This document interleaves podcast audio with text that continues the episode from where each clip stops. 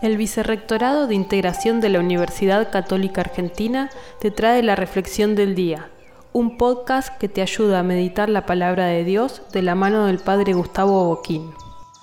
Jesús les enseña a sus discípulos a no ser tropiezo, obstáculo, a no ser escándalo para que otros crean en Él, sino a ser camino, puente, aquellos que tejen una relación entre Él y los hermanos. Por eso habla de la gravedad del escándalo. Es inevitable que haya escándalos, pero es gravísimo que los haya.